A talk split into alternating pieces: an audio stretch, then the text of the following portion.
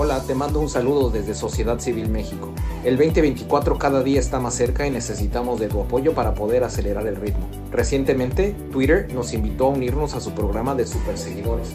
Hoy en día somos la primer plataforma de superseguidores en habla hispana. Esta plataforma permite a nuestros seguidores regulares puedan patrocinar nuestra iniciativa desde un solo clic.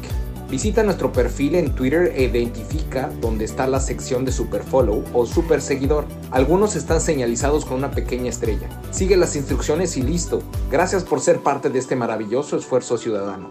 Somos Sociedad Civil México. Gracias.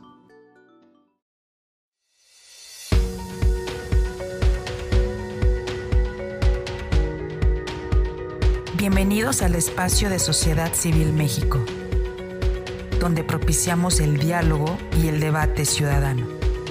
En un momento comenzamos.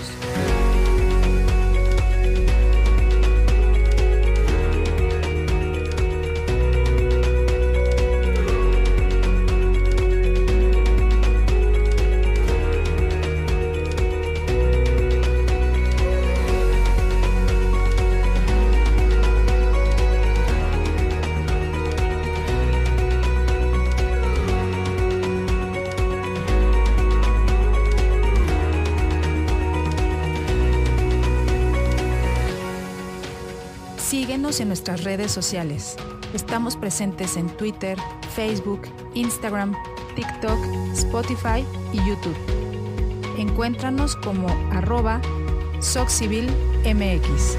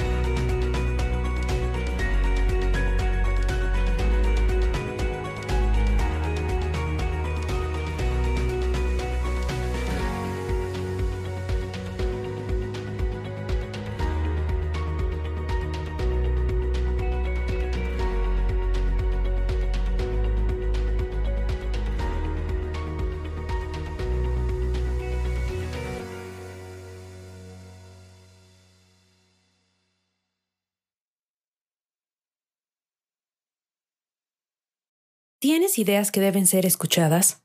Este es tu space. Mantente al pendiente de nuestros foros. Compartamos propuestas y soluciones de ciudadano a ciudadano. Muchas gracias, gracias, gracias, de verdad, muchas gracias por estar aquí. Estoy de verdad, estar muy contento. Tengo aquí el privilegio de estar con eh, Macario Esquetino y vamos a hablar de su más reciente libro, El dinosaurio disfrazado de opositora demagogo. Eh, es un libro que plantea el problema y la solución para lograr una verdadera transformación en México. Y eh, si me permites, eh, Macario, bienvenido, ¿nos escuchas? Eh, escucho perfectamente, ¿y ustedes? Perfecto, no, se escucha perfecto. Voy a dar una pequeña semblanza del libro para que después nos entremos, entremos en materia. Adelante, gracias. gracias a ti. en 2024 y en el marco y con un marco institucional degradado, México tendrá la elección más grande de su historia. Elegirá un nuevo presidente renovará el Congreso y se elegirán nueve gobernadores, así como miles de presidentes municipales y legisladores locales. Será esa elección el campo de batalla entre el retorno al pasado que ha impulsado Andrés Manuel, el dinosaurio disfrazado con ropas democráticas, y el jalón hacia el futuro por parte de una sociedad convencida de la utilidad de los valores democráticos y, y de la transformación de estructuras políticas, económicas y sociales una batalla cuyo resultado determinará el futuro de las generaciones venideras. Macario Esquetino nos recuerda que en tiempos de incertidumbre, las sociedades suelen elegir la tradición, lo conocido, los valores que, a pesar de su obsolescencia, le dan certidumbre a una sociedad confundida. Pero una sociedad encerrada en sí misma solo sirve a un modelo que ha fracasado con anterioridad. El dinosaurio disfrazado plantea el problema y la solución para México. Si queremos una verdadera transformación, esta debe romper con el pasado de la historia oficial. No, no es algo imposible, habíamos logrado avanzar en el último cuarto de siglo. Se trata de recuperar el rumbo en temas económicos y sobre todo sociales. La decisión es tuya. Las consecuencias las vivirán, querrámoslo o no, las generaciones futuras. Muchas gracias nuevamente, Macario, que de verdad qué gusto tenerte por acá. Y, bueno, tu nuevo libro, que eh, lo pedí, no me ha llegado eh, y espero que me llegue muy pronto para poder leerlo, pero lo que he podido leer, eh, las críticas y las presentaciones que ha habido, de verdad creo que creo que estás, estás publicando algo muy interesante, muy útil, muy útil en estos momentos y que invitamos a toda nuestra comunidad a que pueda eh, adquirirlo y leerlo. Ya, vi que ya también una versión, un audiobook, el audiolibro en, en, en, Amazon, pero en otras plataformas también. Y pues bueno, ahora sí que te escuchamos. Eh, uno, si nos puedes comentar qué te motivó a escribir este dinosaurio disfrazado, que casi ya puedo decir que tengo la respuesta porque soy gran admirador de tus artículos, pero para que lo conozca el resto de la audiencia. Gracias, Macario. Buenas noches. Hola, te mando un saludo desde Sociedad Civil México. El 2024 cada día está más cerca y necesitamos de tu apoyo para poder acelerar el ritmo. Recientemente, Twitter nos invitó a unirnos a su programa de superseguidores. Hoy en día somos la primer plataforma de superseguidores en habla hispana. Esta plataforma permite a nuestros seguidores regulares puedan patrocinar nuestra iniciativa desde un solo clic. Visita nuestro perfil en Twitter e identifica dónde está la sección de Super Follow o Super Seguidor. Algunos están señalizados con una pequeña estrella. Sigue las instrucciones y listo. Gracias por ser parte de este maravilloso esfuerzo ciudadano. Somos Sociedad Civil México. Gracias. No, gracias a ti, sociedad, por la invitación para platicar con todos. Eh, es un libro que en realidad eh, proviene, igual que el anterior, el de México en el Precipicio, de eh, Gabriel Sandoval, el director editorial de Planeta. como México en el Precipicio resultó un libro muy exitoso gracias a todos ustedes, pues emocionó Gabriel y en la Feria del Libro de Guadalajara, anunció que para este año publicaría yo una especie de segunda parte, más orientado a política que a economía, y que se titularía El dinosaurio disfrazado. Eh, yo me enteré al mismo tiempo que los demás que estaban escuchando y, dije, bueno, pues eh, le pienso.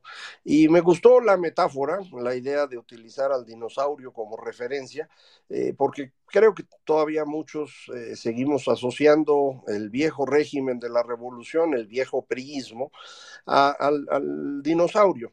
Eh, y me permitía esto explicar cómo en el transcurso del periodo en el que México fue democracia, eh, este dinosaurio tricolor se convirtió en un dinosaurio de distinta piel, un dinosaurio amarillo, que eventualmente se transformó en un dinosaurio morado, que es eh, el instrumento que ha usado el tiranosauro, que es López Obrador, para llegar al poder eh, de donde no quiere salir. Eh, esta es un poco la esencia del libro. Eh, lo que hago en él es primero explicar el origen de este viejo régimen, luego su derrumbe en los años 80, que es muy importante para entender el fenómeno actual. Eh, luego el periodo de la democracia y, de las disputas entre los distintos eh, dinosaurios. Eh, y después, en el cuarto capítulo, pues explicar la circunstancia actual. Eh, cómo López Obrador pasa de ser el eh, político más odiado en México en 2015 a convertirse en el más querido en 2018 y con eso pues ganar la elección. Eh, y en el último capítulo lo que trato de hacer es analizar las posibilidades para que desaparezcan los dinosaurios, eh, que yo creo que son tres. Una posibilidad es la misma que les ocurrió a los dinosaurios originales, eh, un meteorito hace 65 millones de años, que los destruyese a todos. Eso traducido a hoy, pues sería una invasión extranjera y es algo que no resuelve nada y complica todo, ¿no? no es una buena idea. Una segunda posibilidad es que los dinosaurios se destruyeran entre ellos, pero la historia reciente nos dice que eso no pasa se van cambiando de piel, pero ahí siguen, no se van. De manera que queda la tercera posibilidad y es dejarlos sin comer, matarlos de hambre. Y eso significa eh, quitarles el alimento que somos nosotros. Y eso es eh, lo que creo, pues, que, es la solución real. Eh, darnos cuenta que los dinosaurios existen en sociedades tradicionales que le tienen miedo a lo moderno, que le tienen miedo a la incertidumbre y que por lo tanto eh, prefieren regímenes autoritarios con tal de no arriesgarse a ser felices, digámoslo así, a ser libres. Eh, y entonces, eh, pues esa es la solución que yo creo que hay que tener en mente. Esto significa algo muy importante, no hay una solución de corto plazo, no hay algún método para que para el año que entra el país sea una maravilla. Esto es un proceso y es un proceso en el que estuvimos un rato, se rompió con el triunfo de López Obrador. Eh, no vamos a regresar a ese proceso anterior, pero podemos movernos en una dinámica que vaya en la dirección correcta, es decir, en la dirección de hacer un país moderno que por lo tanto eh, pues no acepte este tipo de dinosaurios. Eso en esencia es el libro eh, Sociedad. No, es, es, es, la verdad me parece muy interesante y es me parece muy bien que, presentes la propuesta, la propuesta, la solución, ahora sí que el remedio y el trapito, y porque sí, la, la, solución es la participación de, de, la gente. Creo, creemos nosotros que aquí hay varios retos y nos gustaría mucho saber tu opinión, eh, porque por un lado está el abstencionismo, que claramente es algo que tenemos que combatir y tenemos que promover el voto y tenemos que incrementar la participación de la gente. Hemos hecho cálculos y me gustaría conocer tu punto de vista al respecto. Nosotros creemos que con una participación a nivel federal de arriba del 65%, el impacto de los programas clientelares eh, le va a quitar, eh, se va a diluir eh, y no va a ser tan significativo. No sé si eso sea suficiente o, cómo crees que debamos de resolver este tema. Lo hemos también discutido aquí con otras personas y mucha gente cree que no es por ahí que, el, tema, ya sabes, hay mucha gente que cree que es más la narrativa, la propuesta de gobierno, y, creemos nosotros, que lo hemos estado discutiendo aquí con mucha gente muy brillante, entre ellas el doctor José Antonio Crespo, y, creemos que al final de cuentas el proceso, un proceso electoral está ligado a emociones y tenemos que hacer que la gente se emocione y el Frente Amplio por México y la participación de Xochitl Galvez, creemos ha, ha creado esa, esa emoción pero no, no quiero llegar a conclusiones. ¿Tú cómo, tú cómo ves el, el tamaño del reto? Eh, bueno, eh, para la elección de 2024, sin duda, es muy importante eh, que haya la mayor participación posible. No sé si 65% de participación es suficiente o no para diluir el impacto de los programas clientelares. Yo francamente creo que ese impacto no es tan significativo como creen muchos. creo que no ha ampliado notoriamente el mercado de López Obrador. Esa es mi percepción pero es percepción, simplemente no, no tengo números para poderlo eh, sostener eh, y por lo tanto no puedo calcular cuál sería el, porcentaje de votación. Mientras más personas voten, eh, el impacto de las estructuras partidistas es mucho menor. Entonces, en eso tendrías toda la razón. mientras mayor sea la participación, es preferible. Ojalá y muchos mexicanos decidan participar. ¿Cómo se logra que haya más participación? Pues los sabios dicen que se necesitan dos cosas. Una es que haya competencia, mm, que sea una competencia de verdad, que la gente perciba que está eh, realmente en disputa algo. Y lo segundo es que ese algo sea algo importante. Creo que las dos cosas ocurren rumbo al 24 eh, y por lo tanto habrá la intención de muchos mexicanos de participar. No está de más eh, empujarlos. Eh, hay, hay programas que he escuchado que están organizando para ayudar a que las personas saquen su credencial de elector o la actualicen para que no se queden sin votar. Eh, hay otros eh, grupos que están promoviendo que entre los jóvenes haya un interés de votar, porque los jóvenes suelen votar menos que otros grupos de edad. Eh, yo creo que todo eso es, es valioso.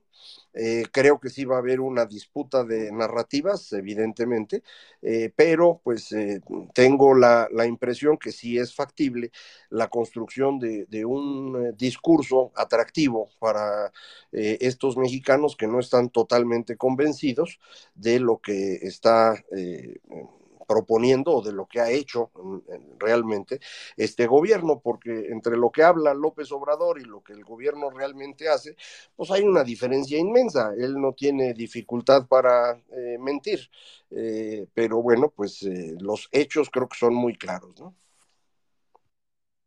Sí, totalmente. Y ahora, respecto de, los, de los programas clientelares, hemos visto que, que pues bueno, no solamente es el programa clientelar, sino también la participación del crimen organizado, que también tiene un peso importante. ¿Crees tú también que, no es tan grande como nos lo estamos imaginando? Eh, bueno, el crimen organizado participa de una manera totalmente distinta.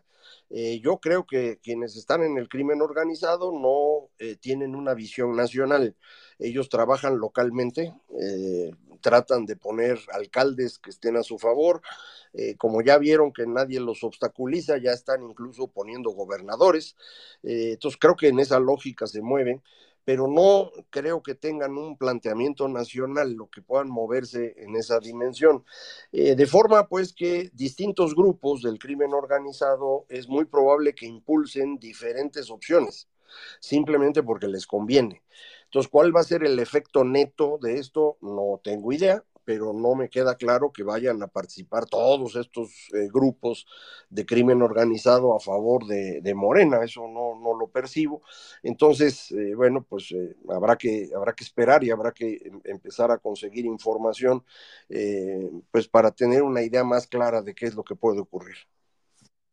Oye, una, una, una pregunta y me gustaría conocer tu reflexión. Eh, digo, por temas profesionales, trato con, gente que hace inversiones y que está metida en el sector privado y, yo he tratado de, transmitir el sentido de urgencia, la importancia de las próximas elecciones y cómo éstas pueden terminar eh, eh, eh, y lo han dicho ellos, que algunos de los que están dentro del movimiento que tienen la intención de incluso reformar y, convocar a un constituyente y crear una nueva constitución.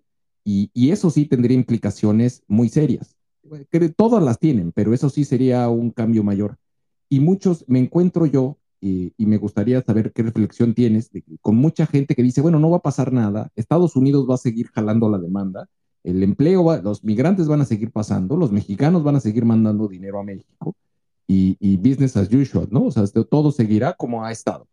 Eh, y, creo yo que por ahí no es, y creo yo que el reto, como bien mencionas y menciona el libro, el reto es importantísimo y quedarse a, que, a que el mundo no cambie, a que se queden eh, en las mismas prácticas y el, capitalismo de cuates, como se ha venido gestando, eh, no es la solución. ¿Tú tienes la misma impresión? ¿Has escuchado eso o crees tú que es, es por el círculo cercano con el que me puedo estar desenvolviendo? Eh, la verdad no sé si eso es eh, lo que perciben todos, pero eh, en realidad lo que significaría el triunfo de Morena sería el mantener el camino en el que estamos y el camino en el que estamos en este momento nos dirige hacia un país tradicional, no un país moderno. Esto significa un país eh, en el cual hay capitalismo de cuates, en el cual hay autoritarismo en materia política eh, y por lo tanto no hay ni creación de conocimiento ni avance en educación. Y esto lo que significa es que pues México sería un país de mano de obra barata. Eh, que ya no es, ya estábamos dejando de serlo, para convertirnos nuevamente, pues, insisto, en esta eh, eh, eh, economía de enclave, que eso es lo que ha ocurrido en estos cinco años. Hago un paréntesis aquí, perdón por hacerlo, pero creo que es importante. En estos cinco años que lleva el gobierno de López Obrador, lo único que ha crecido en cuestión económica en México son cosas asociadas a Estados Unidos sean las exportaciones agropecuarias y manufactureras, las remesas, el consumo de bienes importados o la inversión en maquinaria y equipo también importados. Todo el movimiento viene de allá. Eh, esto no alcanza para sostener una economía del tamaño de la nuestra, por eso el crecimiento en cinco años es prácticamente nulo. Eh, ¿Puede continuar así? Pues sí, sí puede continuar así. Eh, uno puede vivir en la mediocridad pues, por muchísimo tiempo, no hay ninguna urgencia de convertirse en un país moderno. Eh, si, el miedo a, la incertidumbre y el miedo al cambio es tan grande, pues perfectamente se puede uno eh, quedar en, la inopia, en la mediocridad a la que me refiero. Eh, eso es lo que se tendría con eh, un gobierno, otros seis años pues de, de Morena. dudo mucho que tuvieran la posibilidad de hacer una constitución nueva. pero a lo mejor no la necesitan en esos seis años, porque durante ese periodo ya estaríamos teniendo el derrumbe educativo en pleno. Eh, todos sabemos lo que está ocurriendo hoy en materia educativa eh, con el uso de estos eh, libros de texto que tienen como objetivo hacer todavía más mediocres a los mexicanos. en seis años lo van a lograr perfectamente. de manera pues que lo que nos jugamos en la elección es el futuro de México. No, no hay futuro si seguimos en manos de Morena, me parece a mí. Yo creo que es bastante evidente. se puede detallar todo lo que quiera pero yo no veo duda alguna, estaríamos en un proceso de deterioro permanente de lo que tenemos, eh, lo que habíamos logrado construir en 25 años, pues alcanzó para aguantar este sexenio, pero ya se agotó. Entonces lo que vendría sería ya un deterioro sobre pues eh, los huesitos en los que nos encontramos ahorita.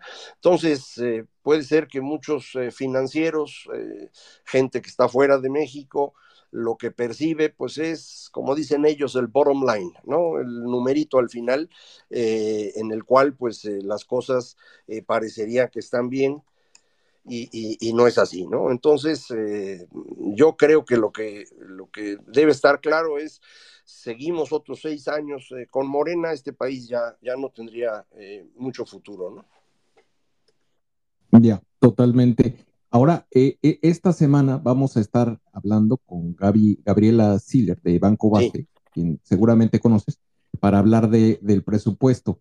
Eh, vamos a entrar con, en detalle, pero hemos, hemos estado y nos, hemos estado nosotros discutiendo los temas de endeudamiento y cómo nos preocupa la, la potencial degradación de la calificación crediticia. Tú, tú, tú has hablado de, de, hablamos, de hecho hablamos en, en, la última charla que tuvimos, hablamos de tu libro anterior donde hablabas de, la, una crisis sexenal. Eh, ¿Ha cambiado de, tu opinión al respecto? ¿Cómo ves tú que terminen siendo las cosas en términos eh, macroeconómicos? No, lo mismo que dice mi libro. Mi libro hablaba de una crisis fiscal y esa crisis fiscal ya es evidente. Lo que yo ponía como hipótesis en el libro ya lo confirmó Hacienda. Eh, las obras del presidente cuestan 25 mil millones de dólares cada una, ya sea el aeropuerto, dos bocas, el tren, de hecho va a costar más de 25 mil millones. Eh, y también decía yo, el déficit eh, del gobierno será inmanejable para 2024, ya nos lo confirmaron ya dijeron que efectivamente va a ser un déficit mayor a cinco puntos del PIB y entonces, bueno, pues eso ya no tiene mucho espacio posterior. Eh, Hacienda dice, no se preocupen, a partir de 2025 se va a regresar el déficit, eh, pero eso no va a pasar, eso es imposible, incluso con sus mismas publicaciones muy claro, es imposible. Entonces, ¿cuánto tarden las agencias calificadoras en evaluar esto de forma negativa? pues es algo que yo no puedo saber, no está en mis manos. Pero yo creo que es muy, muy claro que crisis fiscal, estamos en ella ya, no hay ninguna duda. ¿Cómo se refleja eso en la gente?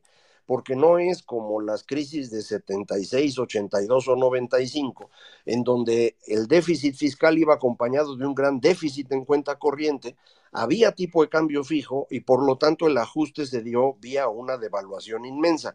Eso ahora no va a pasar no hay esas circunstancias, pero el ajuste tiene que ocurrir y ocurre siempre de la misma manera. Hay que subir impuestos y hay que bajar gasto público. Y esto implica empobrecer a las personas. Si esto ocurre después de la elección, López Obrador desde su rancho va a decir, ya ven, yo dejé todo muy bien y ellos lo echaron a perder. Si es eh, Claudia la que gana, pues dirá, ya ven, Claudia es una inútil, necesito regresar. Y si es Xochitl la que gana, pues va a decir, ya ven, los del frente no sirven para nada, necesitamos regresar. Eh, así es como está el panorama, mano. Y es, y es digo, yo, yo no tengo duda que va a ganar Xochitl. Yo te, yo te he escuchado y te creo. Eh, has dicho que tienen que ocurrir dos cosas, las cuales estoy de acuerdo, que tiene que mantenerse la unidad. y, y, y, por otro lado, el, el pues bueno, el que la, las, la, unidad de los partidos Ya, y el, y el otro tema, tú mencionas dos temas, ese, la unidad, y, y, bueno, y incrementar el conocimiento por parte, que la gente conozca más a Xochitl, ¿no? Que no necesariamente todo el país la conoce. Pero a ver, algo quisieras comentar al respecto. Eh, no, yo creo que eso es lo que se necesita. Yo creo que Xochitl es muy buena candidata, eh, a diferencia de Claudia, que no tiene facilidad para eso, no tiene carisma o presencia o capacidad de comunicación. Eh, Xochitl sí lo tiene, eh, pero Claudia tiene la ventaja de una campaña extraordinaria, con todo el poder del Estado detrás y con todos los recursos posibles. Del otro lado, Xochitl no tiene una campaña hecha y no la tiene yo creo por una razón muy simple. Ni ella esperaba ser candidata, ni los partidos esperaban que ella fuera la candidata. Entonces llevan un mes acomodándose. Eh, yo esperaría que terminen de acomodarse en esta semana o la próxima y que a partir de eso empecemos a tener una campaña ordenada del lado del Frente Amplio. Si esa campaña existe, yo no tengo duda de que va a ganar Xochitl. Si esa campaña no logra ocurrir porque no son capaces de coordinarse, bueno, pues no van a poder ganar. Esto es más o menos claro. Yo creo que sí lo van a poder hacer, pero pues hay que esperar a que lo hagan. No, coincido, coincido contigo. Eh, ya está con nosotros Luis. ¿Quieres hacer uso del micrófono? Es que, buenas tardes a todos, buenas tardes, maestro Esquetino. Me acordé de la entrevista con Carlos en Atípica y dijo que llegue vive y respirando y que en la unidad, eso es lo que necesita Xochitl Galvez, por eso me estaba riendo. No, un placer escucharlo, este libro no lo he podido leer y, la pregunta de, de, saque ahorita es, el, el, el, el tema, no sé qué tan equitativo lo ve usted políticamente hablando, la la situación como está trabajando el INE, porque yo veo muchas, muchas este, este, observaciones precautorias para, para Xochitl, pero no veo mucho para Claudia. Entonces, no sé ahí usted qué, qué opinión le guarda, maestro. Bueno, yo, yo creo que el Instituto Nacional Electoral eh, está ahorita en forma no operativa, digamos, eh, con la nueva mm, presidenta del instituto, los nuevos consejeros, se formaron dos bloques al interior que no tienen eh, ninguno de ellos fuerza suficiente para imponerse al otro. Están en un empate. Y este empate ha impedido que haya nombramientos en las posiciones más relevantes operativas del instituto, y ese es un problema. Eh, no he estado siguiendo con detalle a quién eh, critican a quién no en el INE, eh, porque pues el INE quedó subordinado a la voluntad presidencial en el momento que López Obrador decide arrancar su campaña años antes de lo debido y la convierte ya en una campaña formal y abierta pues eh, al otro día de la elección del Estado de México, cuando tenía que haber esperado hasta noviembre. Entonces, eh, ha avasallado, digámoslo así, el presidente al INE, el INE, que no tiene fuerza interna por estar dividido en estos dos bloques, pues está a medio de adorno. Yo espero que esto lo logren resolver pronto porque la elección, aun si estuviéramos en buenas condiciones sin un presidente como este, es una elección bien difícil. Son muchísimos puestos de elección. Si no me equivoco, 19.345. Eh, nada más eso solito es un reto monumental. Si a eso le suma uno un presidente en campaña usando todos los recursos del Estado a favor de su candidata, pues todavía está más difícil. Eh, vamos a ver qué tanto logra el INE acomodarse, eh, pero no esperen ustedes tener uno de los mejores INES de la historia. ¿eh? Necesitamos uno que medio funcione nada más, porque si esperamos más que eso, pues nos vamos a quedar esperando. Y, yo creo que vale ahí la invitación a que la gente se registre como observadora en el proceso, eh, tanto federal como local, y que participen. Digo, no solamente en el voto, sino también en, el proceso. No sé si coincides también que el riesgo de, eh, de que se les, se les, pueda facilitar el manejo de los resultados eh, se incrementa si no hay una observación ciudadana importante. Hay, hay que hacerlo de observación, pero también hay que ser funcionarios de casilla, ¿eh? Eh, sí, eso es, eso es importantísimo. Si no hay funcionarios, no hay casilla. Y los funcionarios, pues somos los ciudadanos a los que nos van a invitar y ojalá muchos de quienes eh, nos escuchan, pues decidan participar y sean presidentes, secretarios, escrutadores, lo que se necesita para que esta cosa funcione. Y si no les toca el lugar ahí, bueno, pues eh, como, como bien dice sociedad, habría que estar en la observación. Adelante, Luis. Y, dos pasos atrás, ¿no? Este, actualiza tu INE para que salgas y votes, porque ahí, ahí manejan un número de 22 millones de, credenciales no actualizadas, ¿no? Y de, la mano, pues el tema del abstencionismo que usted ha tocado muchas veces en, en su canal de YouTube, que eso también es importante. Sí, de hecho comentábamos eso hace un, hace un momento, ¿no? Ya, correcto. Eh, está Jazz. Jazz, eh, ¿quieres hacer un comentario, pregunta? Adelante. Muchas gracias, Sociedad. Buenas tardes, Marieto Macario. Marieto. Porque me quedé con Marieto Macario. Buenas tardes. Es, es eh, siempre interesante escucharle en sus múltiples presentaciones y el, poder saber de, de su experiencia ¿Servirá de algo en caso de que vengan eh, vigilancia internacional eh, para las elecciones o es puro bluff? Eso, esa es una, una, una de mis preguntas. Bueno, esa, es, esa la respuesta es muy fácil. Sí, sí sirve. Eh, ha servido en otras ocasiones y sí, sí sirve ahorita. Ya, muy bien. Vamos a ver, eh, está Avi. ¿Cómo estás, Avi? Gusto verte y ya sabes, mi admiración y respeto por tu trabajo en los videos, excelentes. Muchas gracias. Saludos a todos, don Macario. Buenas tardes. Eh, oigan, escuché, entré y escuché justo lo de los observadores. Miren, siempre, ya sean los partidos, ven que tienen organizaciones y así, entonces para ser observador en una casilla, como que esos lugares ya están súper apartados. Siempre hay asociaciones, porque yo muchas veces intenté como ser observadora de casilla y no, y la verdad, la mejor opción es ser funcionario de casilla. Tuve la oportunidad de serlo y de verdad son las 16 horas más estresantes, pero que al final disfrutas más como ciudadano porque sí aportas a tu país. Y esa era mi observación que quería hacerles. Buenísimo, muchas gracias. Eh, vamos a ver, está, subió eh, Red Migrantes, ¿estás ahí? Así es, aquí estamos. Buena tarde.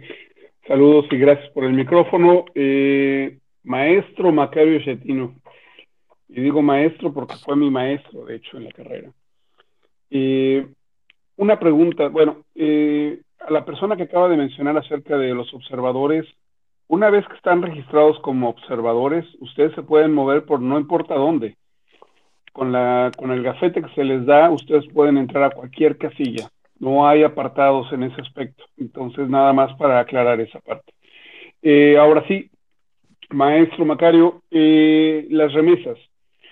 ¿Cuál, eh, digo, me queda muy claro lo que menciona acerca de la pauperización de la, de la economía mexicana en este, en este sexenio y de las pobres perspectivas hacia el futuro. Eh, a nosotros, bueno, yo llevo trabajando en migración más de 25 años ya, eh, estamos viendo que las remesas de pronto en este sexenio eh, pasaron de verse como, pues como algo, una pena o algo que no se mencionaba, a mencionarse con orgullo y desgraciadamente pareciera que a los migrantes ya nos vieron cara como a los médicos les den los cubanos como recolectores de, de, remesas para, para, mantener la economía nacional. ¿Cuál es eh, su, su, este, su evaluación, su, su, visión acerca del rol y papel de las remesas en, en un contexto incierto que viene para, también a nivel internacional para México? Y, y bueno, invitarle a que el próximo libro sea precisamente acerca de la economía de los migrantes. Sería todo. Muchas gracias, Sociedad Civil, por el espacio. Saludos a todas y todos. Eh, bueno, eh, las remesas eh, crecieron durante este sexenio, no solo hacia México, hacia muchos países del mundo, producto de los programas de rescate en Estados Unidos. Y en lugar de, como bien dices, pensar en ellas como pues algo penoso, la, tragedia que implica que muchos mexicanos no tengan espacio en su país y tengan que desarrollarse en otra parte. Para el presidente esto fue una maravilla porque empezó a llegar un dinero que de otra manera no, no tendría y que representa varias veces el gasto social del gobierno. Eh, también por eso comenté hace un momento que el efecto de los... Eh, programas de reparto de efectivo del gobierno no son tan significativos. Es muchísimo más lo que llega vía remesas eh, y que López Obrador ha tratado de apropiarse, pues festejando esta llegada de dinero. Eh, es el mismo fenómeno que tenemos con otros temas, eh, asuntos que deberían preocuparnos, que deberían hacernos sentir mal se han convertido en cosas maravillosas. Eh, es decir, es este esfuerzo continuo de insistir en que la mediocridad es algo muy bueno y que no hay necesidad de hacer algo más allá. Eh, es mejor el trapiche, pues, ¿no? Es mejor el primero los pobres, es eh, mejor tener un solo par de zapatos. Este esfuerzo continuo de López Obrador por convencer a los mexicanos de que ahí donde están están bien, eh, es muy pernicioso. Y, esto es exactamente el, gran, la gran disputa del 24 recuperar este ánimo de los mexicanos que fue creciendo durante los primeros 20 años del siglo, en donde pues todos estábamos pensando en hacer las cosas un poco mejor y en competir de mejor manera y en eh, tener aspiraciones, como el presidente lo dice de burla. Entonces, eh, creo que esto puede ser parte de la narrativa fundamental con la cual encauzar eh, la campaña del 24, eh, dejar atrás la mediocridad y movernos hacia adelante. no todos los mexicanos van a responder bien a eso, pero pues los que respondan son los importantes. Muy bien. Lulú. Hola, buenas tardes a todos. Eh, muchas gracias, eh, Gabriel y Macario. Hola, mucho gusto. Licenciada Lourdes Magallanes, a tus órdenes. Fíjate que quisiera hacer una pequeña reflexión. Mm, ahorita, en este momento, los ciudadanos nos, nos sentimos solos. Estamos con el ánimo de participar y de ser los héroes en las próximas elecciones. Y en, en esta situación, bajo este ambiente, pues como que se nos, digo, a mí me llegó la reflexión y quisiera sembrarla en ti, en, sociedad civil y en todos los que nos están escuchando, nos hemos olvidado de un factor de poder muy importante, que son los empresarios. Entonces voy a jugar un poquito a, que mi pregunta suene bastante ingenua, pero sí la quiero plantear. Y quisiera en un juego como de imaginación que me pudieras contestar ¿Qué pasaría si los empresarios, las agrupaciones, la Coparmex, Canacintra, etcétera, se pronunciaran públicamente y exigieran al gobierno de López Obrador que garantice elecciones íntegras, elecciones limpias, sin intervención de los siervos de la nación, de los programas sociales, de los cárteles, etcétera? ¿Qué pasaría si, si dijeran, ¿sabes qué? Si no garantizas elecciones limpias en el 2024, nos vamos de México o dejamos de pagar impuestos. Porque es notable que la historia se repite. Es increíble cómo un grupo de pelafustanes se hicieron de un país como Cuba, de un país como, como Venezuela. O sea, no es posible que en estos tiempos donde hay tanta tecnología, tanta manera de comunicarnos, tanto acceso a la información, sigan pasando las mismas cosas y un grupúsculo de gente se apodere de todo un país. Te planteo, por favor, mi pregunta. Eh, ¿Qué quiere que le diga? Si mi abuelita tuviera ruedas, eh, es el mismo tipo de caso, ¿no? No, tiene sentido. Eh, ¿Por qué los empresarios no se enfrentan a López Obrador? Porque una parte significativa de ellos vive del gobierno y otra parte, pues es como muchos mexicanos, cobarde. algunos pocos lo han hecho y muchos de ellos están viviendo ahora fuera del país porque las represalias son difíciles. Entonces, eh, no hay que imaginarse cosas que no pueden existir. Eh, contamos con los que contamos y son los que ya han evidenciado en cinco años que tienen interés en que las cosas mejoren. Los que no lo hicieron en estos cinco años no lo van a hacer en este que viene. Es cierto. Eh, está Juan Carlos, ¿cómo estás? Buenas noches. Muy buenas noches, Gabriel. Eh, muy buenas noches a toda la sala. Un saludo a Macario. Y tenía una pregunta eh, con relación. Macario ha dicho en múltiples eh, espacios que China ha venido reduciendo su PIB, esto incluso antes de la pandemia, y también una caída en el índice de crecimiento de su población. Por otro lado, estamos viendo que Estados Unidos viene presionando y genera que se reubiquen las empresas de China. No pueden producir en ese país, tienen que moverse. Y esto ha dado pie a New Shoring. Eh, nosotros hemos captado algo de ese New Shoring y quizás, no sé qué tanto, ahí espero que Macario nos los aclare, eso nos ha atemperizado, nos ha atenuado la caída económica. Sin embargo, en nuestro porcentaje de captación de ese New Shoring, se ve afectado, uno, por la falta de Estado de Derecho y principalmente, además, por la situación de la carencia de energía y más de aquellas empresas que incluso requieren por políticas energías limpias. ¿Qué podemos hacer sobre esto, Macario? Eh, sí, dos eh, detallitos menores antes. Eh, China no ha estado cayendo en materia económica, pero está creciendo mucho menos y sí ha estado cayendo en materia demográfica, nada más para dejar esto más o menos claro.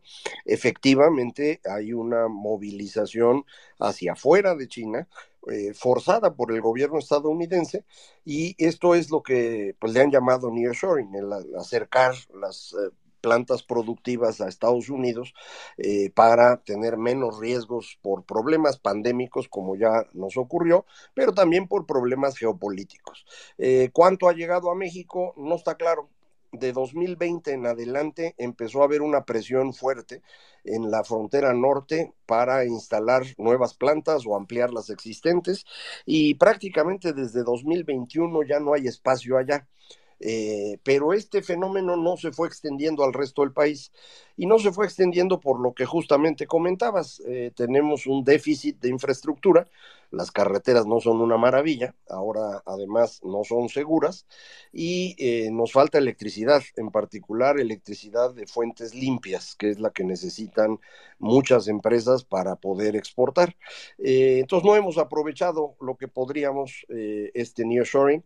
Hay otros países que están compitiendo por lo mismo, algunos en Asia misma, India o Vietnam, y el gran competidor de México aquí, aunque no lo crean, es el mismo Estados Unidos. El sur de Estados Unidos está recibiendo inversiones excepcionales de empresas que salieron de China, no pueden venir a México porque aquí no encuentran lo que necesitan, eh, sí lo tienen en los estados del sur de Estados Unidos, en donde los impuestos son más bajos que en otras partes de ese mismo país, y ahí es donde están metiendo su lana. Eh, esta es una gran oportunidad que puede aprovechar el siguiente gobierno, si es un gobierno que esté dispuesto a dar seguridad a la inversión, seguridad pública también, eh, infraestructura y en particular energía. Entonces, sí hay margen ahí, pero en este momento no, no estamos cosechando mucho. No, y, tampoco no va a ocurrir tan rápido. Estuve en un foro donde se hablaba de esos temas y, y, y, vamos, de repente hay gente que puede pensar que una vez que cambie el gobierno ya va a haber líneas de transmisión y ya va a haber generación limpia y, desgraciadamente esos, los tiempos de desarrollo, de inversión pueden tomar el nivel de retroceso que estamos teniendo ahorita y de no trabajo que hemos, que no se ha realizado eh, en temas de energía, pues es brutal. Yo creo que puede tomar, eh, se puede perder mucho del nearshoring o de esta oportunidad que nosotros hemos recalcado aquí, que es una oportunidad histórica que quizá no veamos en más de una generación, eh, porque no hemos hecho nada cuando debimos haberlo hecho. No sé si tengas tú la misma, la misma impresión. Sí, sí, totalmente. Esto no es un asunto que se resuelva de inmediato. Hay algunas cosas que se pueden hacer más o menos rápido, eh, pero otras tardan. Eh, la parte relevante que puede ayudar mucho es cambiar la óptica sobre México, de ser un lugar en el que no vale la pena ir a ser un lugar al que vale la pena esperar. Eh, si logramos esto, pues sería bastante. De acuerdo. Eh, Mauricio, gusto verte por acá, bienvenido. Gracias, buenas noches. ¿Me escuchan bien ahí, verdad? Sí. ¿Qué tal? ¿Cómo estás? Buenas noches, Macario. Mira, eh, mi abuelo era don Regino Hernández Yergo y en la revista Impacto en los años 70 tú veías en las portadas la comunización de México, la amenaza comunista. Eh, yo, yo, he visto tus libros, he leído algunos, eh, sobre todo aquellos viejitos en donde hablabas, bueno, no viejitos, ¿verdad? Hace 10, 15 años, en donde hablabas de la confusión histórica del mexicano. Y eso es algo que no hemos corregido. Hablamos del liberalismo, de las oportunidades económicas del liberalismo, pero no corregimos al mexicano. El mexicano es el mismo adoctrinado que todavía cree en sus leyendas y en sus mitos históricos, que no tiene una, mm, un carácter propio, sino tiene un carácter artificial eh, hecho, eh, construido por el oficialismo. Entonces, su, su, forma de pensar de este mexicano, que, que son las mayorías, eh, todavía creen en el papa gobierno, en la revolución, en el cardenismo, en el juarismo, que, que cuando uno se va realmente hacia la historia, pues uno descubre que, que las cosas no son como nos las contaron. Eh, ¿Cómo construimos ese mexicano de vuelta precisamente para, para, para vacunarlo a, los jóvenes y a las nuevas generaciones y que vean la farsa, que vean a través de la farsa, que encuentren su mexicanidad, su orgullo de ser mexicanos fuera de las leyendas oficialistas para que tampoco se conviertan en escépticos, que no les importa nada porque todo es falso, que, encuentren esa, esa, verdad histórica, tengan un carácter, eh, que, entiendan eh, el, origen de México durante, durante la época de la conquista, por ejemplo, que es mal platicada, eh, el, la riquísima vida del virreinato, lo, los grandes liberales eh, como Vitoria, el, los orígenes de, del federalismo, eh, mexicano a través de lo que, de lo que era el, la estructura virreinal. To, todo eso que tiene una construcción histórica de otro mexicano que no es este, del de, de, de, confundido. Yo le llamo que vive en psicosis. Macario, ¿cómo, cómo, cómo hacemos? Hay que escribir más libros, hay que publicarlos, hay que correr este, este, esto entre, entre, la, entre los intelectuales que tienen eh, personalidad, que puedan escribir ellos sus propios eh, libros y descubrir ese México precisamente para, para no volver a caer en esto. Eh, sí, bueno, la única forma de lograr esto es a través de la educación.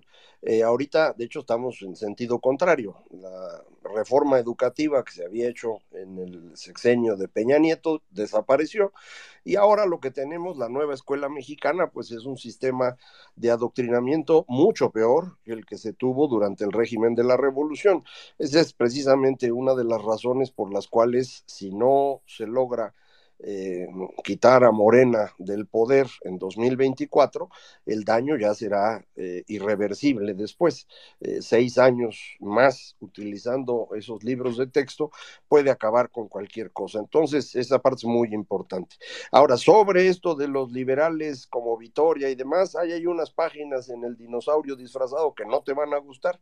Eh, pero que creo que son importantes eh, eh, al respecto, porque, mmm, digamos, liberales, liberales no son los españoles, pero échale una leída. Es un libro que no hice para ganar amigos, eso sí, ténganlo seguro. Buenísimo, buenísimo. ¿Está Pexi Fría? ¿Estás ahí? Pexi Fría.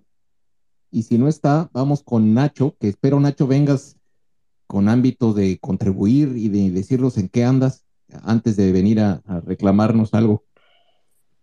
¿Estás ahí, Nacho? Sí, adelante. Gracias. Gracias, sociedad.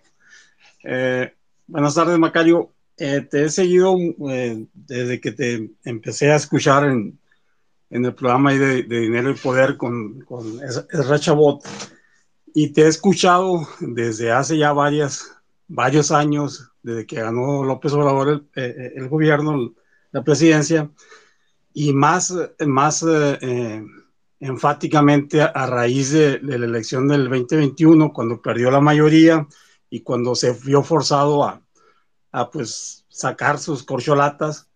Eh, tú, tú lo has dicho en varias ocasiones de que muy probablemente López Obrador no reconozca una derrota eh, en el 2024 como ha sido su, su costumbre. O sea, él, él jamás ha perdido una, una, una, elección. Él siempre o gana o le hacen fraude, pero él nunca ha perdido. Eh, y a lo que voy es, eh, ¿cuál, cuál debería, qué, qué, es lo que debería estar haciendo el frente y todos los ciudadanos para armar un plan B ante esa muy, muy probable eventualidad de que López Obrador eh, no reconozca el, no reconozca su, derrota en el 2024. Y otra pregunta, eh, hay un, hay un eh, elector que está tomando un, un poder eh, mucho, muy fuerte, y lo vimos en la elección del, del 2021, que es el crimen organizado. Ante esos dos eventualidades, ¿no? De que López Obrador no reconozca su derrota y aunado a que el crimen organizado a raíz de pues la estrategia de abrazos no balazos y que pues realmente este gobierno los ha, los ha dejado hacer y, que tomen el control del país, también deberíamos estar eh, eh, armando un plan, ya, yo creo que no nada más aquí en México, sino en instancias internacionales para tratar de minimizar el impacto de, de, de, ese elector que, que va a ser el crimen organizado en el 2024 porque si, si, no, si no hay una manera de contrarrestarlo, eh, va a estar muy difícil que por las buenas eh, el Frente, Xochitl y los ciudadanos podamos ganar eh, en el 2024. Adelante. sí, bueno, antes de hacer planes sobre qué se va a hacer después de la elección, hay que hacer planes para ganar la elección. Entonces, lo primero tiene que haber una campaña, no la hay hoy no tenemos eh, claridad en este momento de cómo está funcionando la coalición eh, que es el Frente Amplio. Hay que acordarse que esa coalición es PRI, PAN, PRD y Ciudadanos. Y coordinar estas cuatro instancias no es nada simple y hasta ahorita no lo han logrado.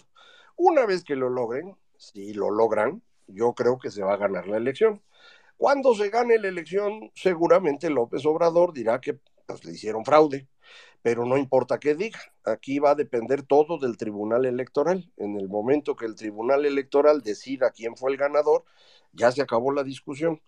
¿Puede el señor López Obrador hacer algo para eh, eh, eh, brincarse las decisiones del Tribunal Electoral? No, no puede. Legalmente no hay nada que hacer.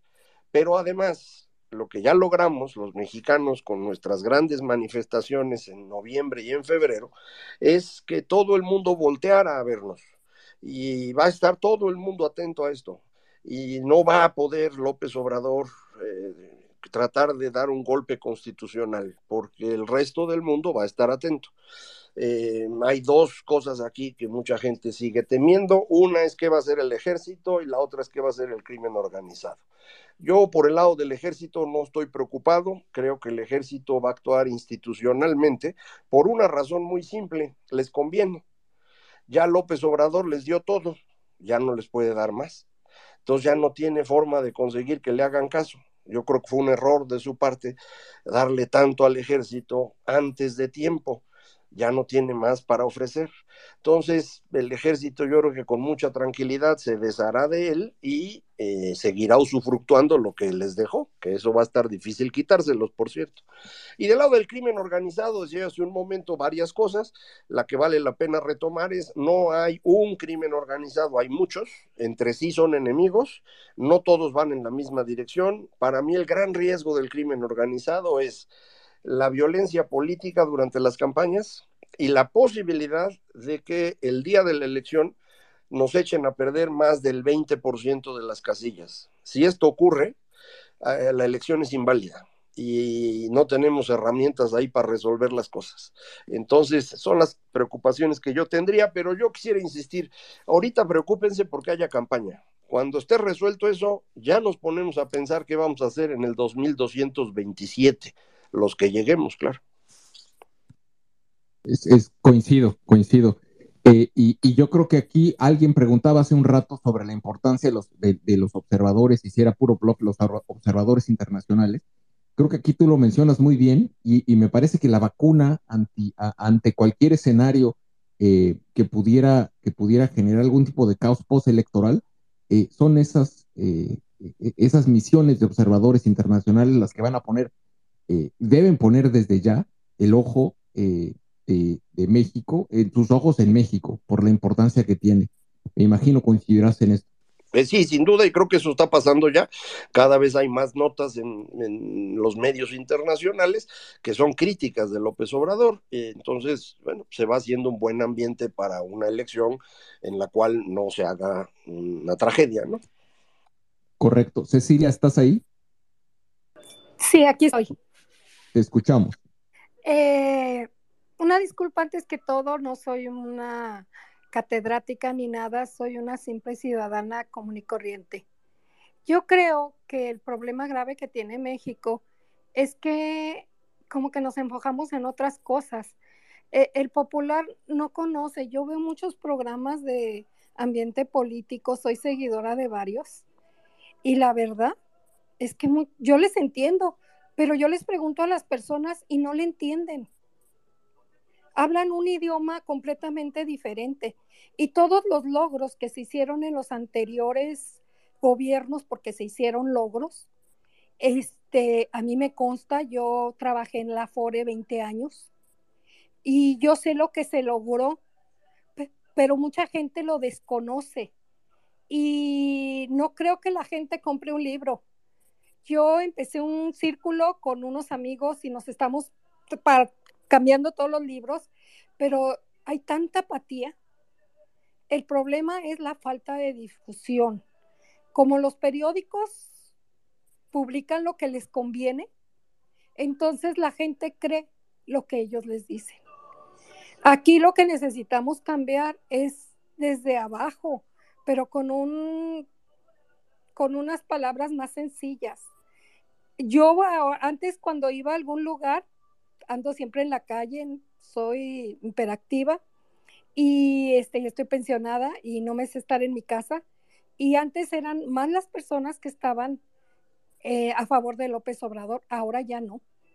El problema es que no la pasamos diciendo eso. Es que vamos a perder. ¿Pero por qué? Yo creo que lo único que se debe de hacer como todo ciudadano podemos ser observadores, podemos ser, estar en las casillas, pero no, no hay como que todos los ciudadanos tomáramos una foto al finalizar la casilla para comprobar que sí ganó Sochi. Ese es mi punto de vista. Necesitamos ser y ir directamente porque él se va al populacho y todos le creen. Solamente cuando les cuestiones y te dice, bueno, pues dime algo que haya hecho bien, este, pues nos dio dinero pues les digo, eso, discúlpame, pero es del innombrable, es de Carlos Salinas de Gortari, no fue él quien lo dio, nomás que tenían otros nombres. Y es cuando empiezan, pero no, o sea, hacer algo tan económico como volantes, pero ¿por qué no con moneros?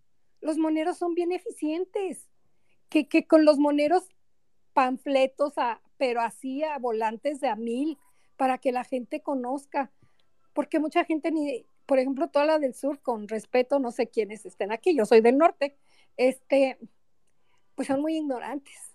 he ido a Chiapas y no saben ni hacer cuentas. No, pero, saben no pero no, pero no generalicemos. O sea, no, no, no, generalizo, pero no, o sea, yo lo que te digo es que es el mayor número de personas que son las que votan, que eh. las obligan a votar.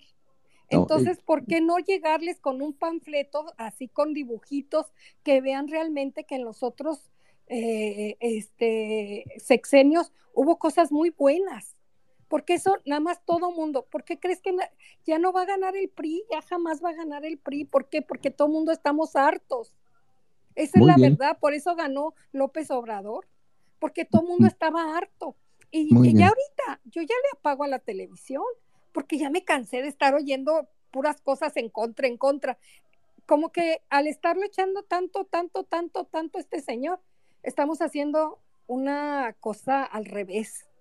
Hacer la psicología inversa que dicen. Ya si lo ignoramos, yo creo que va a ser preferible. vamos, vamos a ver, vamos a ver qué opina, qué opina Macario. Sí, Muchas gracias. Y discúlpeme por mi ignorancia. no, no, no, Lo respeto mucho, ¿eh? Y no me pierdo ni un programa suyo. Eh, gracias. Eh, no hay mucho que eh, opinar. yo insistiría, lo que se necesita es una campaña. entonces hay que construir esa campaña. Eso lo tiene que hacer la coalición que está respaldando a Xochitl junto con ella. Cuando esté esto listo, nos podemos seguir ya en cuáles son las mejores estrategias de, ir convenciendo a la población, pero si no hay una coordinación del esfuerzo, entonces eh, todas las ideas que se nos ocurren acaban siendo absolutamente inútiles. Entonces, yo diría esperar a ver qué, qué es lo que deciden ellos, ¿no? Muy bien.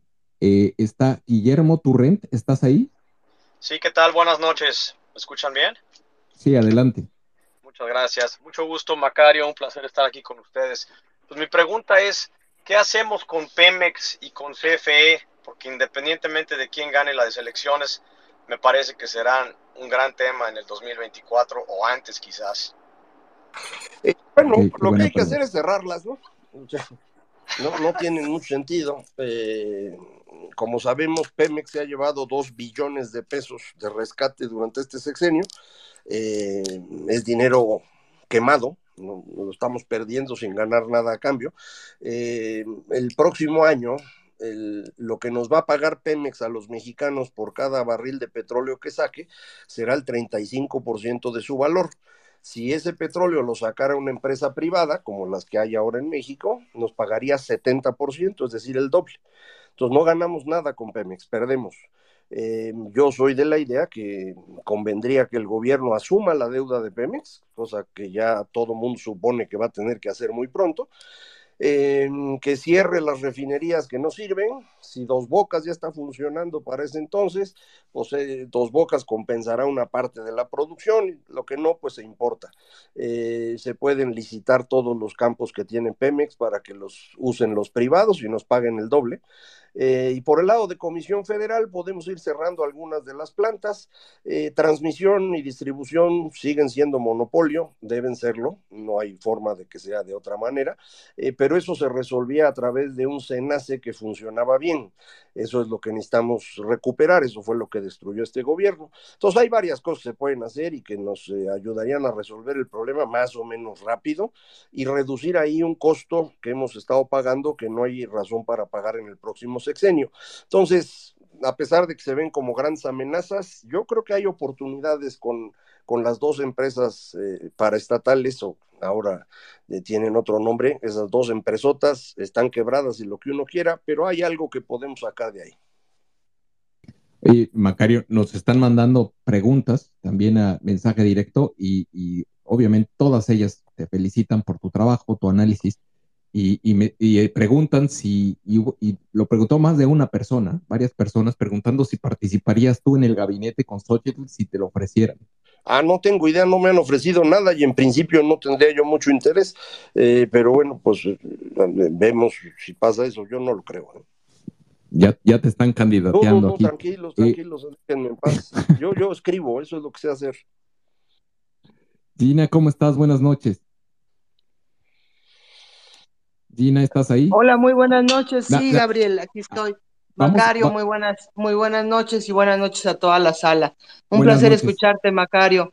Este, pues mira, yo sé que efectivamente suena ingenuo, como lo dijo alguien que me antecedió en la palabra, Lulú, pero yo creo que sí sería importante eh, de parte de la sociedad civil presionar tanto a medios de comunicación como a a los empresarios en México porque han tomado una actitud muy de, bueno, en cuanto a los medios, pues se entiende que son concesiones, pero aún así yo creo que es más importante y si se hace una voz unida de todos, eh, dar a conocer la verdad y la realidad de lo que está pasando en México. Veo que nuevamente Televisa está em, tratando de ser tan plural que no menciona a Xochitl Galvez. Por ejemplo, me ha tocado ver noticieros en que solo da la noticia sobre Sheinbaum no menciona nada sobre Xochitl. Y por otro lado, pues sí, la clase empresarial mexicana desafortunadamente ya no es la de los Serville o la de los Garza Lagüera, etcétera. Y ahora veo una, una comunidad empresarial pues muy timorata, muy rapaz, poco valiente. Y yo creo que entonces nos tocaría a nosotros como sociedad civil eh, pues hacer, eh, levantar esa voz y decir, bueno, pues ustedes también tienen un papel importantísimo que cumplir y mucho que decir dentro de la sociedad mexicana. Ese sería mi comentario y pues saber tu opinión. Mil gracias. Sí, gracias. Pues sí, eso efectivamente sería bueno hacerlo, pero para que funcione necesita hacer un esfuerzo coordinado y la coordinación del esfuerzo la hace la campaña. necesitamos la campaña. Sin eso, nuestros esfuerzos se van diluyendo. Si hacemos ahorita, veo, hay 500 personas conectadas aquí, les agradezco a todos, pero pues 500 eh, personas no pintan en la votación de 100 millones, ¿verdad? Entonces, ¿cómo traducimos esto para que haya más personas? Pues necesitamos hacerlo a través, insisto, de un esfuerzo coordinado. Y eso lo tiene que hacer la campaña. Efectivamente, los señores de los medios van a hacer lo que hicieron en 2018, trabajar a favor de López, porque López les salvó el negocio. Lo van a volver a hacer y les tenemos que ganar también a ellos.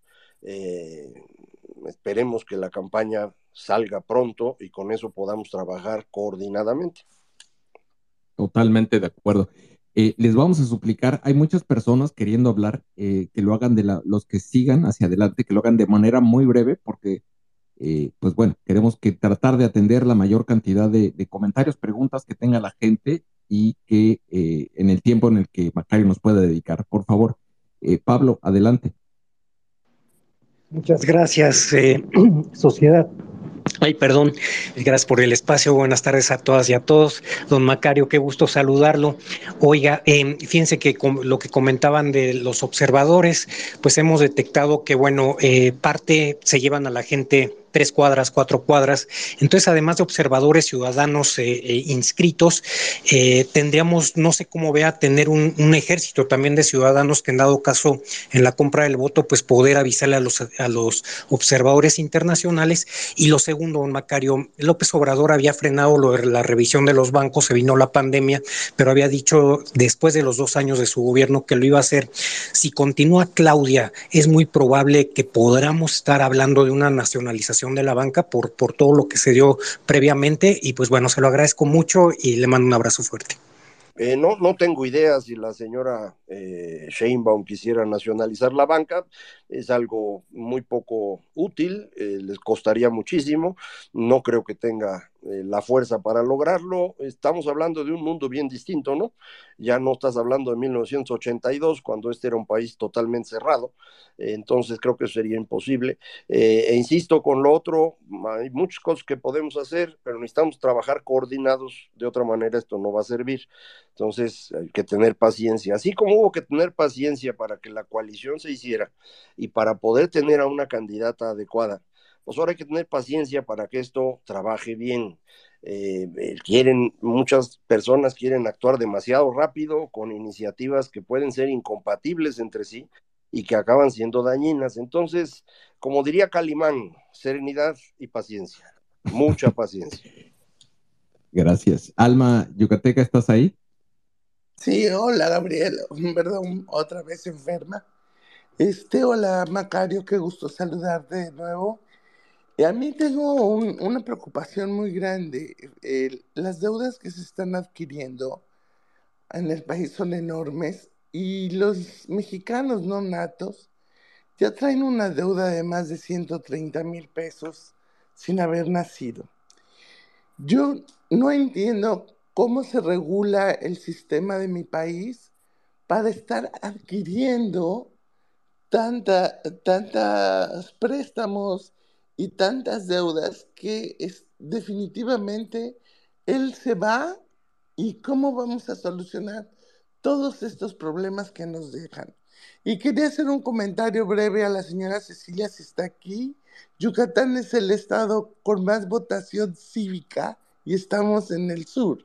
Entonces es bien importante que nos informemos y estemos atentos a todo lo que pasa en nuestro, en nuestro México, porque pues la empatía, la tolerancia y, y la unión es, es, base. Y otra cosa, tenemos que salir a tierra. Yo, yo estoy enferma precisamente por eso, porque me he dedicado a estar en las poblaciones de, de Yucatán. Estoy visitando, tratando de visitar los 105 municipios y veo una gran confusión en nuestra gente, Macario. No tienen ni idea de quién es Xochitl, no tienen ni idea de qué es el Frente Amplio, desconocen todo. Y, necesitamos hacer una estrategia, Macario, que, llegue a todo México. Eso es, yo creo que la punta del iceberg. Eh, también la semana pasada se hizo la, el foro con Beatriz Pajés y el, presidente del PAN y del PRI, y la neta del planeta es que no llegaron a nada, se quedó en interrogación. No estamos viendo eh, que las alianzas de verdad se conformen correctamente y eso no nos está ayudando. Te mando un abrazo Macario, Gabriel y a todos los de la sala. Eh, gracias. Eh, primera cosa importante es que Yucatán no está en el sur. Acuérdense, Yucatán está en el norte, está más al norte que la Ciudad de México. Nos aprendemos, está en el sur porque lo vemos siempre así en el, en el mapita, pero si lo ve uno bien, eh, pues está al mismo, eh, la misma latitud que Querétaro, que Guanajuato, realmente no es el sur. Eh, pero bueno, esta discusión del sur y el norte merecería, si a alguien le interesa, un trabajo más a fondo. algo de eso platico en el último capítulo del libro, tratando de entender mejor el, problema cultural de México que tiene que ver con esta disputa entre lo tradicional y lo moderno. Eh, entonces ahí podrían ver algo si les, les llama la atención. Con respecto a la deuda, la deuda ha crecido de manera importante, no es impagable ni mucho menos. Eh, estamos todavía con un margen para continuar endeudándonos, pero ya prácticamente en niveles que pueden hacer muy difícil ese pago. Eh, ¿De qué depende De lo que supongamos que puede ocurrir en el futuro. Para mí, el endeudamiento del gobierno durante 2024 ya pone al país en una situación vulnerable. Si las agencias calificadoras pensaran lo mismo que yo, le quitarían el grado de inversión a México en los primeros meses del 2024. Pero es probable que no piensen lo mismo que yo y entonces no lo hagan, en cuyo caso el ajuste fiscal ocurriría después. Eh, todos los países se endeudan, hay muchas razones muy válidas para endeudarse. Una de ellas hubiera sido endeudarnos en 2020 para apoyar a la gente en la pandemia, como lo hicieron todos los países del mundo menos este. Eh, lo que ya no es muy lógico es endeudarse hoy para una elección. Eso es lo que no tiene ningún sentido, es un endeudamiento irresponsable. Esa es la parte preocupante, ¿no? Totalmente de acuerdo. Eh, está, eh, Jazz, ¿tienes alguna pregunta o comentario? Adelante. Y si no, vamos con Free Love. gracias. adelante. Gracias. Es que dije, tengo dos preguntas, pero ya nomás me quedé con una. La segunda, tengo la impresión que esa cifra que se maneja de popularidad del presidente es un cierto tipo de disonancia cognitiva entre la población. No asocian que la violencia, la carestía, todo lo que estamos pasando sea culpa de él. Y lo vemos, por ejemplo, con lo de López Gatel. Le echamos a López Gatel, pero no recordamos que ellos no son más que gatos de Angora que siguen las órdenes del que los puso ahí y el que los sigue dejando ahí, hagan lo que hagan. ¿Cómo podríamos contrarrestar?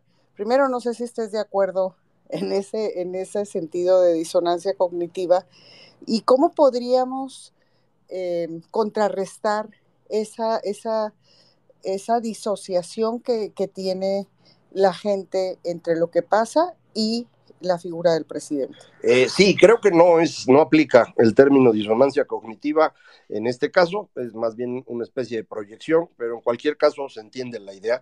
Las personas no atribuyen a López Obrador los defectos de la política y sí le pueden atribuir las virtudes y por eso su aprobación sigue siendo elevada. Lo primero importante es reconocer que la aprobación no es elevada, es similar a la que tenían en el mismo momento del sexenio eh, otros presidentes anteriores. No Peña Nieto, ese sí, pobre, no lo quería nadie, pero Fox, Calderón, Cedillo estaban al mismo nivel, Salina estaba muy por encima de eso, eh, y, es una popularidad más o menos razonable, o una aprobación, eh, pero efectivamente las personas, por ejemplo, en el caso de la pandemia es muy interesante, en lugar de estar enojados con López Obrador, están agradecidos con él. atribuyen lo malo a un fenómeno global, y lo bueno, las vacunas, se lo atribuyen a López Obrador, aun cuando él intentó que no hubiera vacunas, intentó que no se usaran cubrebocas, despreció todo el tiempo la ciencia, bueno, las personas no lo perciben y eso se debe a que él tiene un micrófono muy poderoso y no hay nadie enfrente. Y no podía haber nadie porque los medios fueron parte de quienes le ayudaron a ganar y quieren seguir viviendo de eso. Y no había una oposición suficientemente organizada para ello. Eh, esto es justamente lo que está cambiando en este momento. Eh, por eso mi insistencia en esperar a que la campaña consolide, porque ahí es donde va a haber una voz continuamente en contra. Y ahí es donde vamos a empezar a ver realmente qué tanta aprobación tiene el presidente, conforme se le vaya acabando el poder y conforme empiece a tener una eh, voz que le esté respondiendo continuamente. Entonces, eh, yo insistiría otra vez, tranquilidad, paciencia, esto ahí va. Ya. Macario, ¿cómo andamos de tiempo? Estamos llegando al, más o menos, estamos una hora. No sé si, si quieras, eh, tenemos mucha gente que quiere hablar contigo, pero también sabemos que tienes otras responsabilidades. sí, si quieren unos 10 minutos, con mucho gusto. Vale. Tenemos aquí a, Free Love que está aquí con nosotros. Adelante. ¿Estás ahí? Hola, hola, ¿cómo están? Qué gusto platicar con ustedes, mi querido Gabriel Macario. Eh, short and sweet, como siempre. Eh, la primera, qué gusto que ya salió lo del libro, mi querido Macario. Tenemos una, una carnita pendiente. Eh, yo creo que en todo caso la pregunta que había hecho hace ratito Guillermo acerca de qué va a pasar con Pemex y con CFE, Creo que hay cosas muy rescatables de lo de CFE, hay cosas que se tienen que retomar, toda su estrategia de gas natural ahí está encaminadísima y es una maquinita de hacer dinero. El lado de Pemex ya unas partes ya las delineó ahí Macario, pero en todo caso, y es la razón de mi pregunta, es si coincide con cierto nivel de consenso que hay, si el gobierno mexicano tiene la capacidad de absorber toda la deuda de petróleos mexicanos, y limpiarle literalmente la plana. No digo que sea bueno o malo, me gustaría más que opinar, bueno, preguntarle a mi, querido Macario qué piensa de eso. Y les mando un tremendo, tremendo abrazo a todos. Gracias, Gon. Eh, a ver. Mm, Esta es mi alterna, eh, por cierto, sí, sí, pero la voz es, eh, inconfundible. Eh, yo creo que el gobierno tiene que hacer eso. Eh, ya es transparente para todas las calificadoras y todo el sistema financiero, que eso es lo que va a hacer el gobierno, tarde o temprano. Creo que mientras más temprano sería mejor, en particular eh, por eh, si fuese acompañado de este proceso de desincorporación de activos.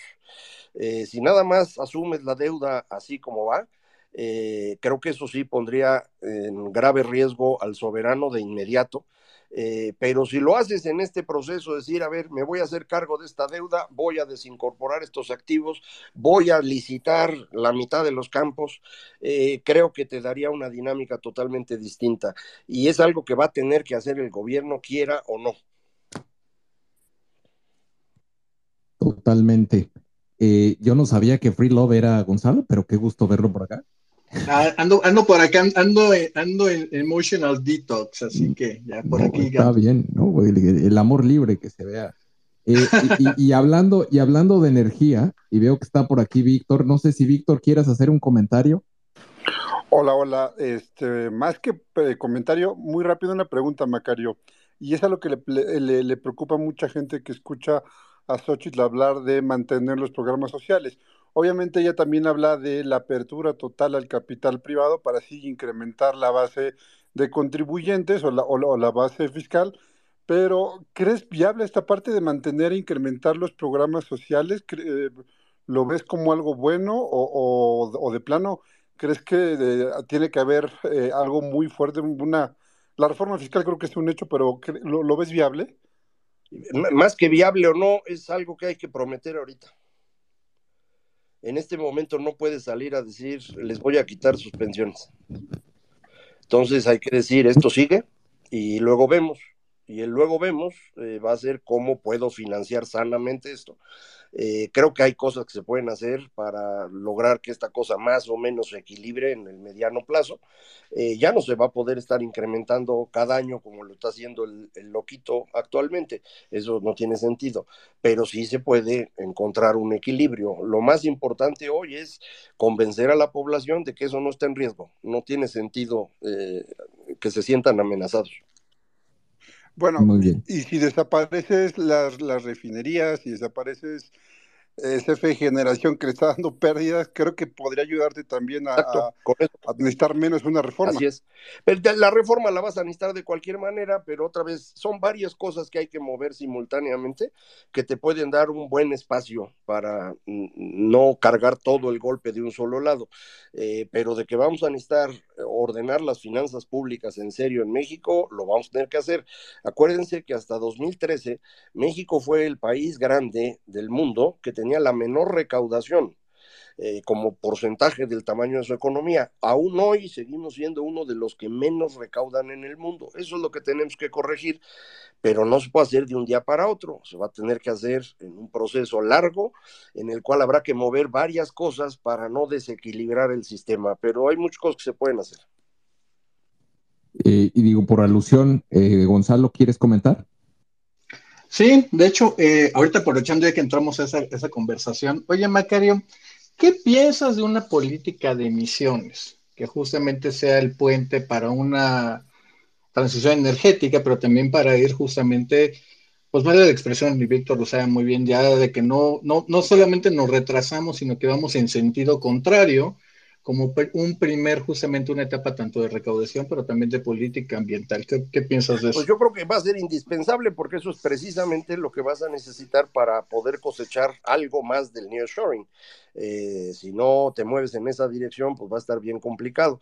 Entonces, creo que por ahí, insisto, hay, hay algo, eh, el cómo desincorporas activos de Pemex te puede financiar una parte, el simplemente no estar rescatando a esa empresa espantosa ya te va a dar 250 mil millones de pesos al año, es buena lana, es la mitad de lo que se llevan las pensiones, entonces ya financiaste la mitad con eso, o sea que sí hay de dónde, ¿no? Yo diría, de veras, no se me angustien. Sí, hay que ser creativos. Ricardo, ¿estás ahí? Sí, muchas gracias, sociedad. ¿Se me escucha? Adelante. Bueno, yo te escucho desde acá, Macario, desde República Checa. De siempre que puedo en dinero y poder, y eso te escucho. Y a Gonzalo, obviamente, también. Eh, una, una, una, pregunta. Eh, tú siempre reiteras de que, que, no sabes por qué se meten ahí, y, y ahora viendo el, el, panorama mundial, tampoco lo entiendo. Este, eh, gane quien gane, va a haber un panorama de altas tasas de interés, al fin y al cabo, a altas tasas de interés, y el problema es que todo ese capital humano que ya no existe en el país, este, es muy difícil volverlo a traer de vuelta, el que ya se fue, ¿no?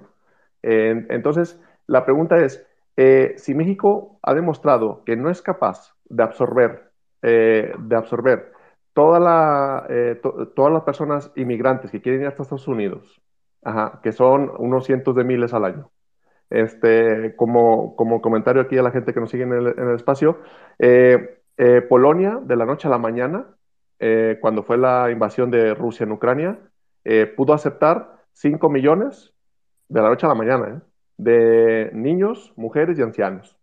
Y, y, fue un tema político, pero lo pudo hacer.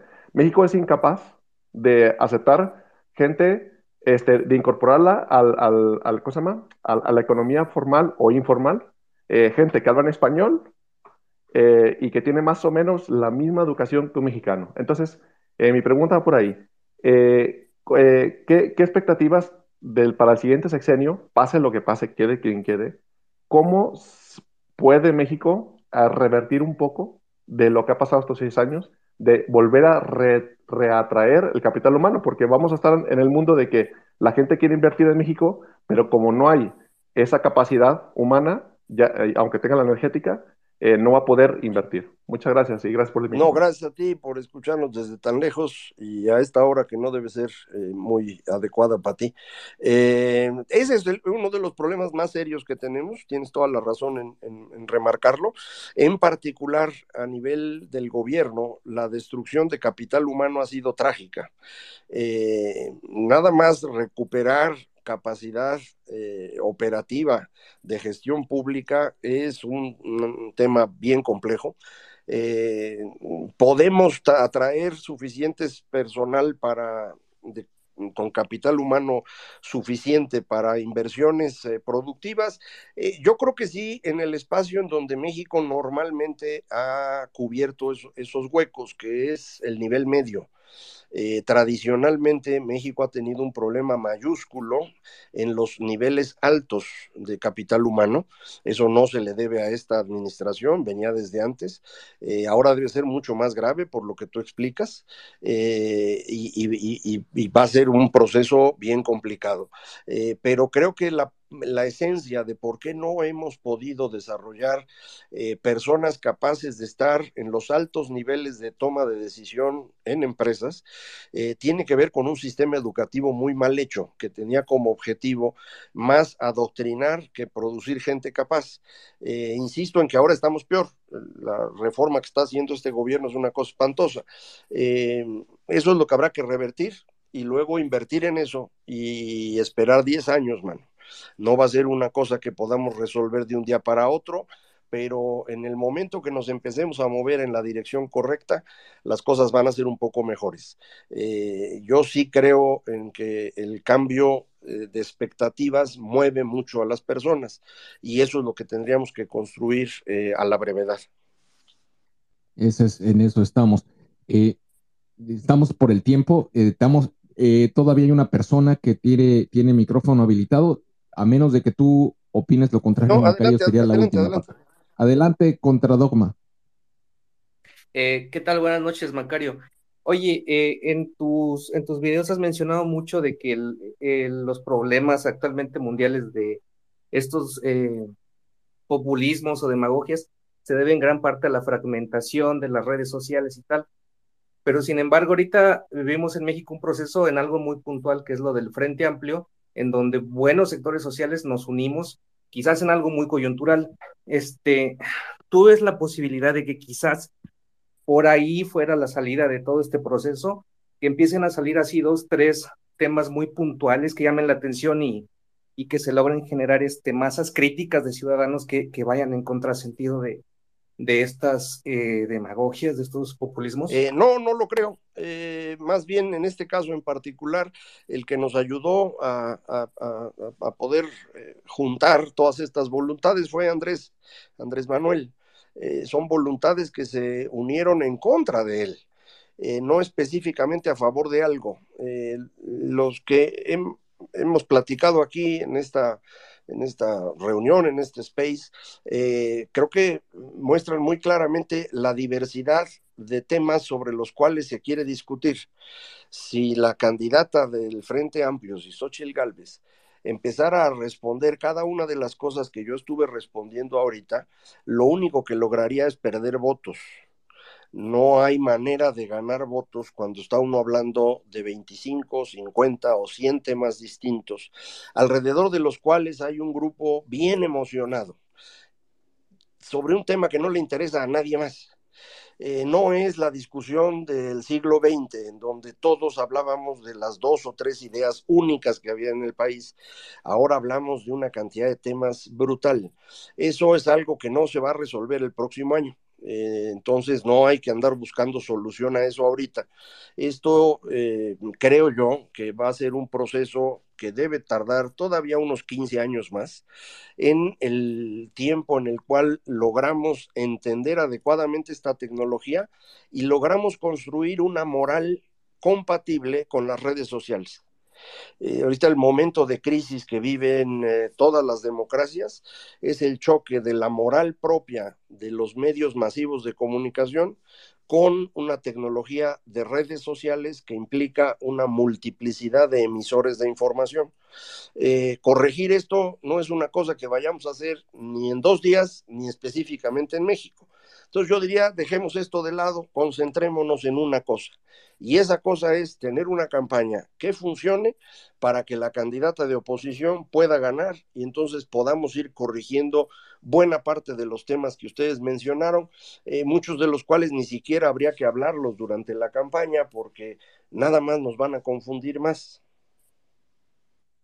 Yo creo que tendremos que reunirnos nuevamente contigo, Macario, una vez que, la campaña ya esté formalmente lanzada y que se esté trabajando y que podamos tener esta, estas conversaciones, creo que hay muchos temas que se pueden seguir trabajando y, se pueden generar planes de acción desde aquí. La verdad, lo que hemos visto nosotros, y, me gustaría tener tu opinión respecto de de, lo que la sociedad civil ha logrado, que creo yo que ha logrado muchísimo. Simplemente el tema del Frente Amplio pues, es los partidos políticos no es que estuvieran pensando en eso, ahora ya, ya lo aceptaron y ya lo hicieron suyo, pero, pero el Frente Amplio por México nació de la ciudadanía, de la sociedad civil, de las organizaciones, y, y, de alguna manera se fue negociando con los partidos, no quiero decir a regañadientas, yo creo que algo peor que regañadientas, eh, pero fueron aceptándolo por la fortaleza de la, de la misma sociedad. Pero tú, tú, ¿cuál es tu impresión y hacia dónde deberíamos, eh, cómo, ves los siguientes pasos? Bueno, yo creo que tienes toda la razón. Es decir, obligamos a los partidos a hacer una cosa que no querían, que les conviene a ellos, pero sobre todo a nosotros. Entonces ya logramos eso. Eh, obligamos a Xochitl Galvez a ser candidata.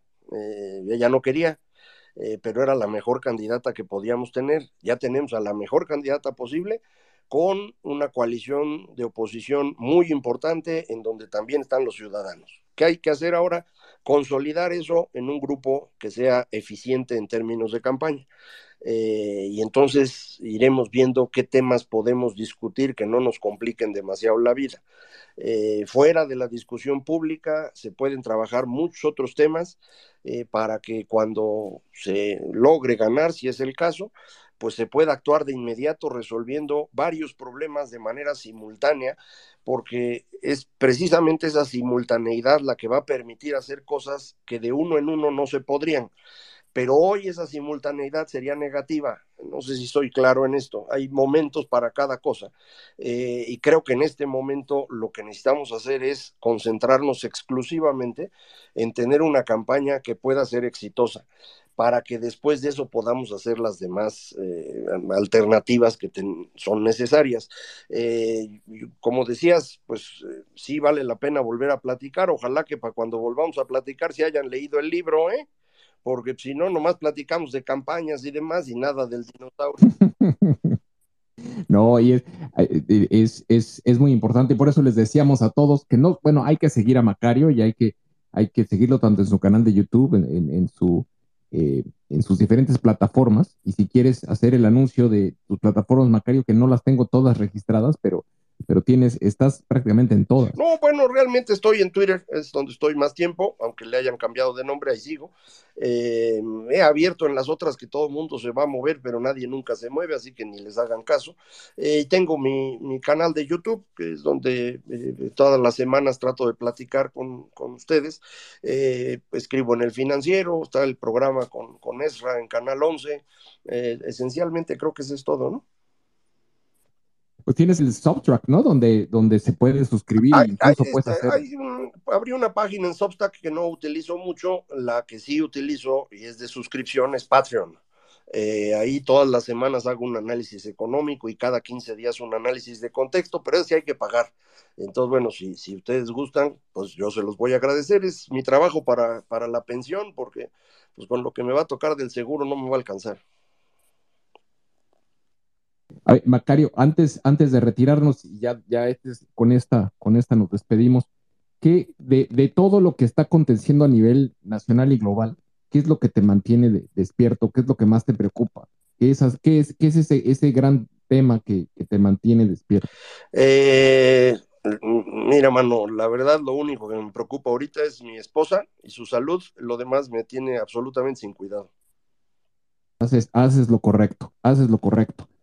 Eh, pues muy bien, te quiero agradecer de verdad. Hay muchas personas que se quedaron pendientes, que quieren tener, quieren tener oportunidad de charlar contigo.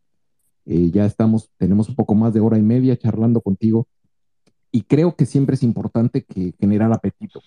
Sin duda la gente va a querer seguir conversando contigo, quiere, quiere, quiere interactuar, conocer tus puntos de vista. Eh, tienes muchos admiradores en todas tus redes, la gente, la gente sigue tus, eh, eh, el podcast y sigue también tu, canal de YouTube y todo tu análisis que publicas en el financiero. Creo que es muy importante mantener la línea de comunicación y que te lleves también las impresiones de la gente, que también me imagino son, son importantes dentro de tu análisis. Eh, muchas gracias, Macario, de verdad. Y ahora sí, espero que mi libro llegue pronto para que la próxima vez pues ya leamos sobre, sobre el documento, ya que lo haya leído, que me haya llegado, que no me haya llegado. Ándele, perfecto. Pues muchísimas gracias, sociedad. Muchísimas gracias a todos los que participaron. Y, como decíamos, pues a ver si en, en el próximo año, ya con la campaña andando, platicamos otro rato, ¿no? Pues muy bien, muchas gracias. De verdad, Macario, eres de las personas que siempre la gente quiere escuchar, la gente en nuestra comunidad, que tiene un gusto, que te, he de ser franco, tiene un gusto muy refinado respecto de quiénes, quiénes le, le gusta tener participaciones en estos foros y eres, estás por mucho, por mucho, eres de los que siempre más piden. Entonces, eh, pues gracias por tenerte aquí. Gracias a todos, muy buenas noches. Buenas noches, pues bueno, eh, vamos a aprovechar estos momentos siempre que estamos terminando un espacio de Sociedad Civil México. Les pedimos que por favor aprovechemos, sigan la cuenta de Macario, sigan la cuenta de Mauricio, sigan la cuenta de Freelove, la de El Balcero, la de Víctor, que está también aquí, la de Red Migrantes, la de Arno, eh, la de Jazz, la de Alma Yucateca, la de Juan Carlos. Eh, sigamos construyendo comunidad sigamos construyendo comunidad y de esa forma podamos estar conectados y compartirnos información y también activarnos.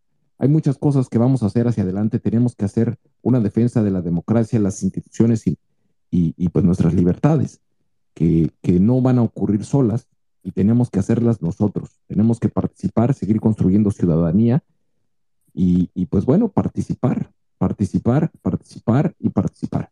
Y para eso les dejamos siempre un poco de música para que la gente aproveche, siga las cuentas y eh, les mandamos un fuerte abrazo. Esta semana estamos bien, eh, bien cargaditos. El día, eh, esta semana vamos a estar, vamos a estar teniendo varios spaces.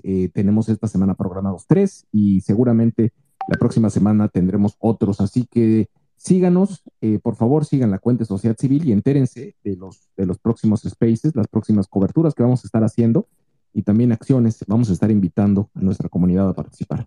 Nuevamente, muchas gracias, cuídense mucho y nos despedimos.